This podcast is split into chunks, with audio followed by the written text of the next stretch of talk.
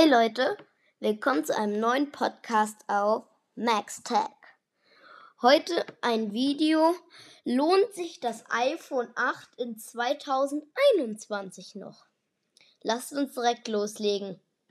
Vorab, ich teile diesen Podcast in drei Kategorien.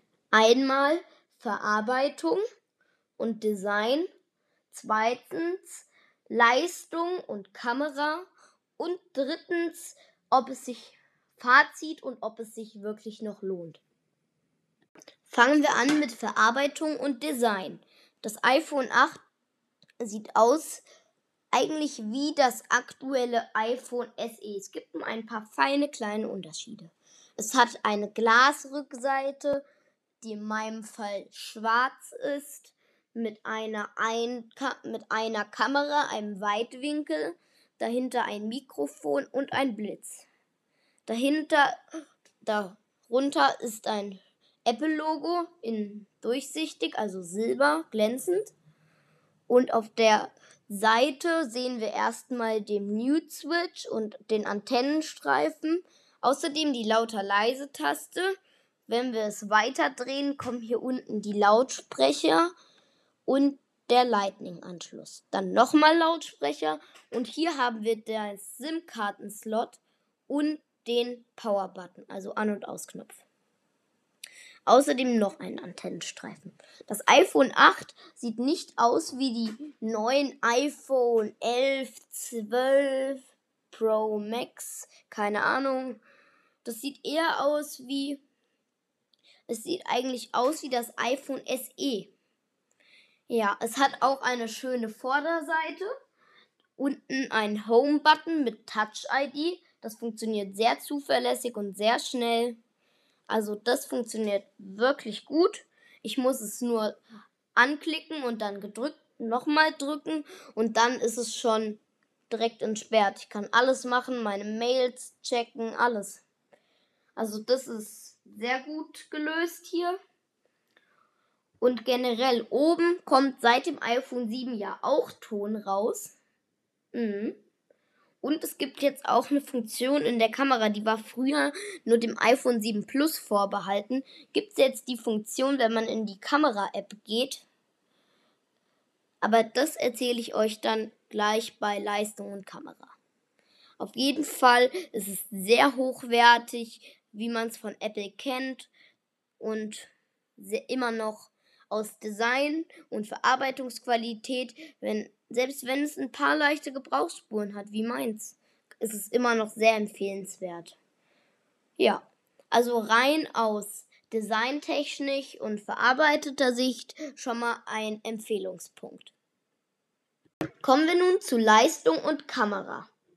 Die Leistung ist super. Für alle Alltagsaufgaben super schnell funktioniert alles super flüssig, auch mit iOS 14.1 und jetzt noch bald neu Punkt 5. Denke ich, wird es auch sehr gut funktionieren. Für die banalen Dinge, Mails lesen und so, absolut. Auch mal für kompliziertere Dinge. Zum Beispiel, wenn man sich mal einen Film online auf Netflix reinziehen möchte. Auch alles gut. Oder wenn man mal ein Spiel zocken möchte, was man ja auch mit dem Handy viel macht. Auch super Leistung. Also da gibt es nichts zu meckern. Die Leistung ist super. Es unterstützt 4G, leider nicht 5G, aber es, es ist ein Handy aus 2017. Und da gab es 5G auch erst in zwei Handys. Also ja. Also 5G nicht, aber das brauchen, denke ich, die wenigsten.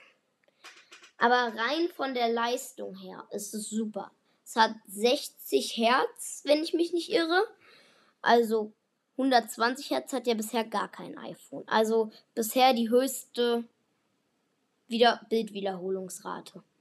Also, und jetzt kommen wir zum Punkt Kamera. Was Leistung betrifft, also wirklich super. Punkt Kamera. Die Kamera ist super. Sie hat jetzt eine neue Funktion bekommen, die früher nur dem iPhone 7 Plus vorbehalten war nämlich jetzt die Funktion, dass man, wenn man ein Gesicht anpeilt, da gibt es ja so ein Viereck um das Gesicht, wird der Hintergrund unscharf.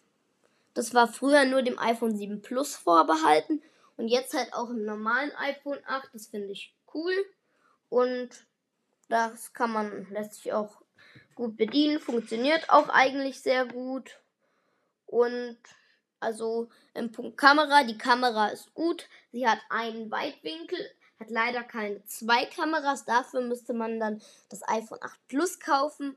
Aber aus meiner Sicht finde ich, wenn man Früher war das iPhone 7 Plus ja ein richtiges Business-Handy.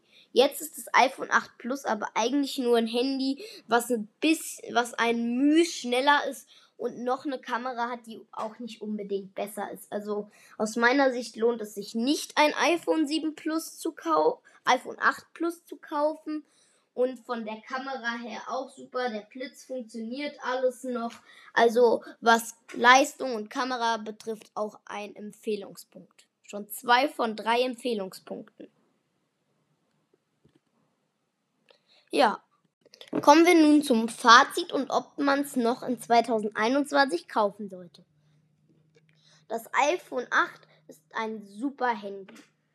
Auch für Leute, die etwas kleinere Handys bevorzugen ein super Gerät. Es ist noch sehr modern.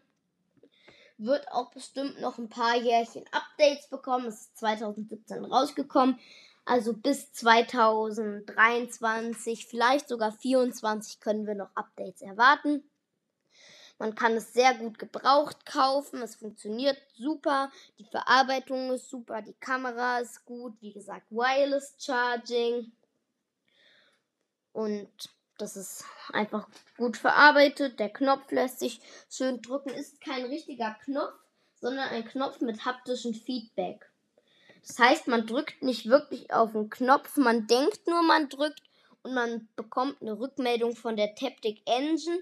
Das heißt, wenn ich jetzt hier drauf drücke, hört man nur ein nicht vibrieren, aber ein Druckpunkt von der Taptic Engine und ich würde es auch in 2021 noch als sehr gutes Handy einstufen und auch für Leute, die vielleicht nur mal für ein Jahr ein Handy brauchen und dann wissen, dass sie sich nächstes Jahr zum Beispiel ein neues iPhone kaufen. Eine super Alternative. Das von dem iPhone 8 Plus allerdings würde ich eher abraten, weil es ist deutlich teurer. Jetzt keine 100.000 Euro, aber es ist schon merklich teurer, auch im Gebrauchtmarkt. Und es ist ein Müh schneller und die Kamera, die zweite, ist auch nicht unbedingt so die beste. Also aus meiner Sicht ist das iPhone 8 empfehlenswerter, aber für Leute, die unbedingt ein großes Display haben möchten und ein iPhone 8 möchten und unbedingt eine zweite Kamera im iPhone 8 brauchen, ist das iPhone 8 Plus auch eine Empfehlung wert. Aber für Leute, die das normal nutzen, mal auf Instagram was hochladen oder mal was zocken oder einfach mal ein Bild schießen, ist das eine super Alternative. Also in 2021 immer noch sehr empfehlenswert und ich würde es in 2021, wie gesagt, vollkommen empfehlen. Ich hoffe, der Podcast hat euch gefallen. Wenn ja, folgt mir doch auf Spotify und euch noch einen schönen Tag. Bis bald. Ciao.